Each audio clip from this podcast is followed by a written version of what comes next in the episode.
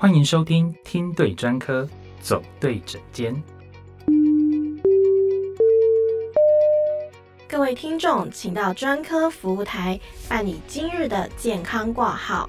你好，我是人家说的棉花糖女孩。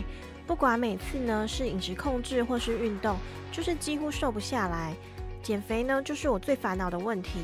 听说皮拉提斯运动号称无痛抽脂，那皮拉提斯运动也算是瑜伽运动的一种吗？那它也可以帮助我加速燃脂吗？喂，你好，我是你的专科领航员蔡定达医师，我也是视康复健科优势复健科的专业复健科医师。听我们的节目，让我带你走对诊间。相信啊，这位听众朋友的烦恼，应该也是时下许多年轻人，不管是男性或是女性朋友，都会有的烦恼吧。现代人呐，因为工作形态的关系，常常需要外食，再加上长期久坐，缺乏运动，体重过重啊，已经是你我常见的身体状态喽。而减重这个词，也就成为许多人的口头禅。当然，若想要有标准的好身材，饮食的控制再加上运动是不可或缺的两个重要因素，但许多人都会说：“我都有做啊，为什么还是瘦不下来呢？”当然，热量的控制是否有确实的执行啊，是一个原因，但运动的内容也是很重要的哦。说到减重啊，要做的运动，大家一定都会联想到像是跑步啊、游泳啊这类型的有氧运动，但你知道吗？若我们能在这些运动清单里呀，加一些肌力训练，来增加我们的肌肉量，这对燃烧脂肪可是事半功倍的哦。为什么增加肌肉量能对减重燃脂有帮助呢？因为啊，当我们的肌肉量增加时，我们身体的基础代谢率也会提升，因此就算你没有运动，身体也会自然的消耗热量，如此就容易养成易瘦体质。对于想减重的你来说啊，会是很有帮助的哦。那肌力训练该怎么做呢？大多数的人呐，都会想到是去健身房用一些器材来做重量训练。但你知道吗？还有另外一种更全面的全身肌力训练运动哦，那就是皮拉提斯。什么是皮拉提斯啊？皮拉提斯呢是一种全身的锻炼运动，它发源于德国，是由德国的运动康复专家。约瑟夫·皮拉提斯先生于二十世纪初期所创立的，他因为啊从小体弱多病，为了增强自己的体能，因而研发出这样子的运动。同时啊，这个运动也被用作第一次世界大战士兵受伤后的复健。而为了纪念这位康复专家，后人呢则以皮拉提斯先生的姓氏称呼这项运动。而皮拉提斯和复健、物理治疗、运动科学则有着密不可分的关系。皮拉提斯呢，是透过控制核心、呼吸、专注、精确、流畅等六大原则来设计动作的，着重在呀锻炼我们的核心肌群，可以达到雕塑身体的线条、训练平衡感、增加柔韧性等效果。并且能有效的矫正姿势，改善腰酸背痛的问题。那皮拉提斯运动跟瑜伽到底差在哪里呢？许多人啊常常会将皮拉提斯跟瑜伽两者相混淆。不过呢，瑜伽呢是比较处于静态、注重心灵层面的运动，它能够让我们的身体更加的柔软跟放松。而皮拉提斯则是着重在身体肌肉的训练，强调核心运动，能有效的调整姿势。提高上半身和背部的稳定度，并让身体的线条更加明显。那哪一些人适合来做皮拉提斯运动呢？那由于啊，皮拉提斯的创办人本身就是体弱多病，因此啊，这项运动基本上是适合所有人的。但若是有像是下背疼痛啊、关节不稳定，想要精准的来训练核心肌群，或是想矫正驼背或脊椎侧弯，或是产前产后的妇女。或是想要瘦身或雕塑体态等等的人，更是非常推荐来做皮拉提斯运动的哦。那透过皮拉提斯能够带给身体哪些帮助呢？其实借由皮拉提斯啊，我们可以来训练呼吸以及深层核心的肌群，进而去强化肌力，改善下背痛等等。那皮拉提斯还可以为我们带来像是减重、健身或是雕塑身材，还能够改善背痛。让我们学习呼吸的运用，改善胸闷，还能够改善不良的姿势，端正我们的体态，来减轻肩颈僵硬的问题。它还可以改善我们的肌少症，减少老年人的跌倒问题。甚至啊，如果有各项专业运动的需求，经过皮拉提斯的训练，都可以加强这些运动的表现哦。若听众朋友们对于皮拉提斯运动有感兴趣，想要更进一步的了解，请一定要听对专科，才能走对整间哦。在音乐过后，马上就让我们进入下一个单元——专科来解析。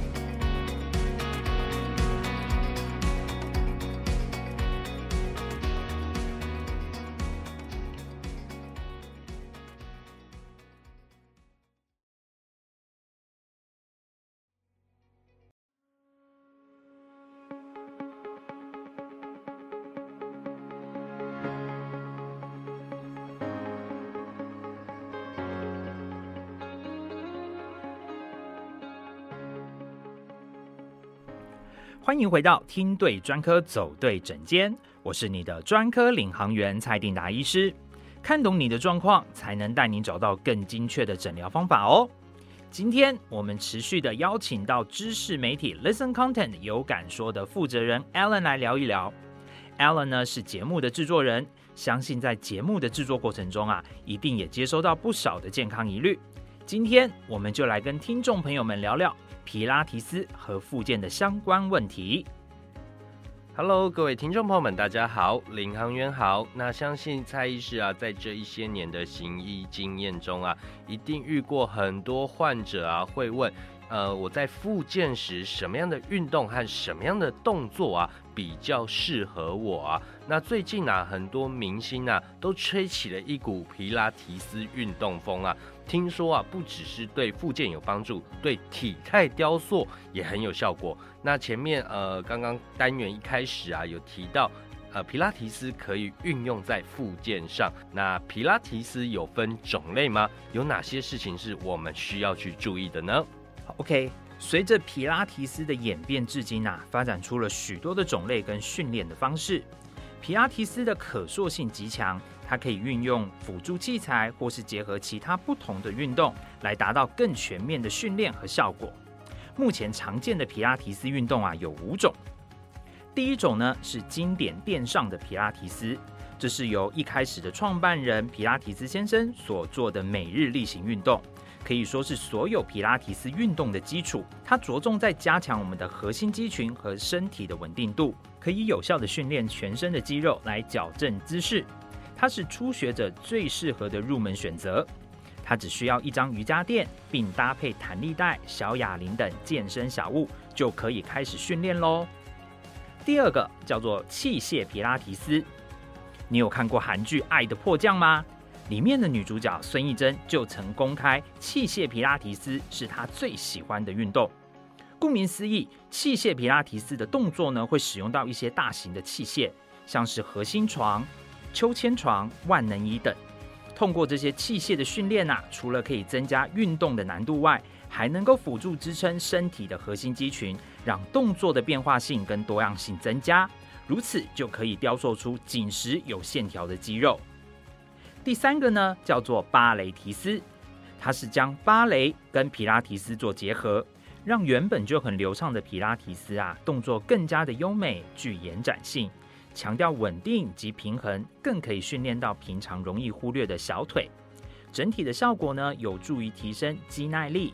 最大的好处啊，则是可以练出如芭蕾女伶般的优美体态。第四种呢，叫做皮拉提斯拳击。皮拉提斯拳击啊，是由瑞典知名的健身教练所研发的。他将皮拉提斯呢，结合拳击的元素，从核心出力，结合了拳击。与站立式的皮拉提斯还有舞蹈三个元素，其流畅性加上拳击的强烈力道，是比其他皮拉提斯种类更富有爆发力的训练方式，燃脂效果也更好哦。第五种叫做瑜伽提斯，刚才我们有比较了瑜伽和皮拉提斯，两者好像有点一样，又有点不一样，那到底要选择哪个好呢？是小孩才做选择。瑜伽提斯啊，就结合了瑜伽跟皮拉提斯，让你同时拥有这两项运动的优点，瘦身同时还能疗愈身心。那来我们复健科的病人啊，都是有一些肌肉骨骼疼痛的问题，许多都是因为核心肌群无力或是肌耐力不够所造成的。另外还有像是驼背呀或脊椎侧弯等，因此我们都会建议这样的病人可以透过垫上皮拉提斯或器械皮拉提斯来训练肌力不足的肌群和矫正身体的姿势跟体态。但要注意哦，在做皮拉提斯前后，也是要像一般运动一样。要做好运动前的暖身运动，还有运动后的收操运动，如此才能够减少运动伤害或运动后的延迟性酸痛哦。另外呀，不论你是运动的新手或老手，都建议一开始要有专业的教练指导，才能够避免姿势错误造成肌肉受伤。有教练的引导，也能够让你达到更好的运动训练成效哦。呃，真的，任何的复健运动或是体态雕塑上的运动，真的需要是有专业的教练指导啊。那我身边就有不少的案例，因为皮拉提斯运动而受伤啊。那这样子的状况下，我有个问题想问啊，像有听众朋友们问我们啊，像银发族啊，或是高龄的长辈，甚至有肌少症的族群患者，是不是也适合皮拉提斯运动呢？那运动过后还可以补充什么样的营养素来帮助体态的，或是帮助生理上的调节呢？好的，关于银发族及肌少症的族群患者啊。一般民众会认为运动可能对他们会造成一些负担，不过其实这是不正确的。像是有下背痛啊，或是脊椎老化、退化或使用过度问题的老年人，运动其实是能够帮助减缓这些问题的哦。而皮拉提斯啊，就是老年人运动的一个很好的选择。皮拉提斯呢，能够帮助年长者了解自己的身体与应用。其实根据国际的一些研究指出啊。将年长者带入皮拉提斯运动，可以有效的提升骨质密度、肌力跟肌耐力，还有协调、平衡与柔软度等身体的功能。而这些功能更是近年来在复健医学上扮演着避免伤害很重要的因素之一。对于活动较为不便的长者，也可以改用一些轻重量的哑铃或装水的保特瓶来训练肌肉。不过这些啊，都还是建议要由专业的教练或治疗师从旁协助指导哦。那运动后可以补充哪一些营养素呢？第一，我们会建议可以补充一些乳清蛋白。乳清蛋白啊，有助于组织的修复。市售乳清蛋白大致可以分为浓缩、分离和水解三种。其中水解乳清呢，是将乳清蛋白分解成更小的单位氨基酸，吸收速率会比前面两种好。第二，我们可以补充一些 B 群，这 B 群呢可以帮助调节生理机能跟促进新陈代谢。运动前吃一颗 B 群呢，能够提供精神旺盛，运动表现也会比较好哦。再来也能吃一些鱼油，鱼油啊对于人体的效益非常广泛，不止有助于疾病的预防，还能够促进运动的表现。在训练后，可以尝试借由补充一些 EPA 含量高的鱼油，来减轻肌肉发炎酸痛，降低力量的损失，来提升运动活动度哦。其实不少我的患者都会直接问我有没有推荐的保健食品。若各位听众朋友们也有类似的疑问，可以预约现场挂号咨询哦。好的，那在节目的最后，我来帮各位听众朋友们总结一下今天蔡医师提到的内容。今天我们聊到皮拉提斯的运动与复健问题，更提到了如何啊从饮食中去摄取营养，来帮助在运动过后的一些营养流失。那也教了大家在选择保健品上，可以选择啊优质来源的乳清蛋白，来帮助我们的组织修复。和增加肌肉量，还可以啊选择含有维生素 B 六、B 十二等营养素的 B 群，增进我们神经系统的健康哦。另外，还可以选择啊 EPA 含量较高的鱼油，来减轻我们运动后的肌肉发炎酸痛。那医师啊，在节目的最后，还有什么样的建议给听众朋友们吗？好的。大家啊，永远都要记得补充这些优质蛋白质、维生素或 EPA 等营养素的来源，最好是从食物摄取。若由于各种因素无法从食物摄取到足量的营养素，才考虑增加营养补充剂来补足缺少的摄取量哦。而保健食品的服用上啊，一定要遵循医师的指示，特别是患有慢性疾病的中老年人，一定要特别注意摄取的剂量。我的话一定会看我的病患有没有疾病史，再去提供保健食品的补充建议。所以各位听众朋友们，真的在补充保健食品前，一定要问过医师哦。或者你也可以透过下方的视康复健科咨询连结来询问我们视康的专科大夫们。在每一集节目的最后，领航员这边都要再次提醒：保健食品是要配合正规治疗用的哦，但绝对不能取代正规疗法。若你不遵照医师的指示，或没有好好的接受正规治疗，那吃再多都是没有用的。若各位听众朋友们现在对于保健食品或是身体状况有问题，欢迎你点选下方的视康复健科咨询连接来询问我们哦。以上就是我们今天的听对专科走对诊间，我是你的专科领航员蔡定达医师，我们下集节目见，拜拜。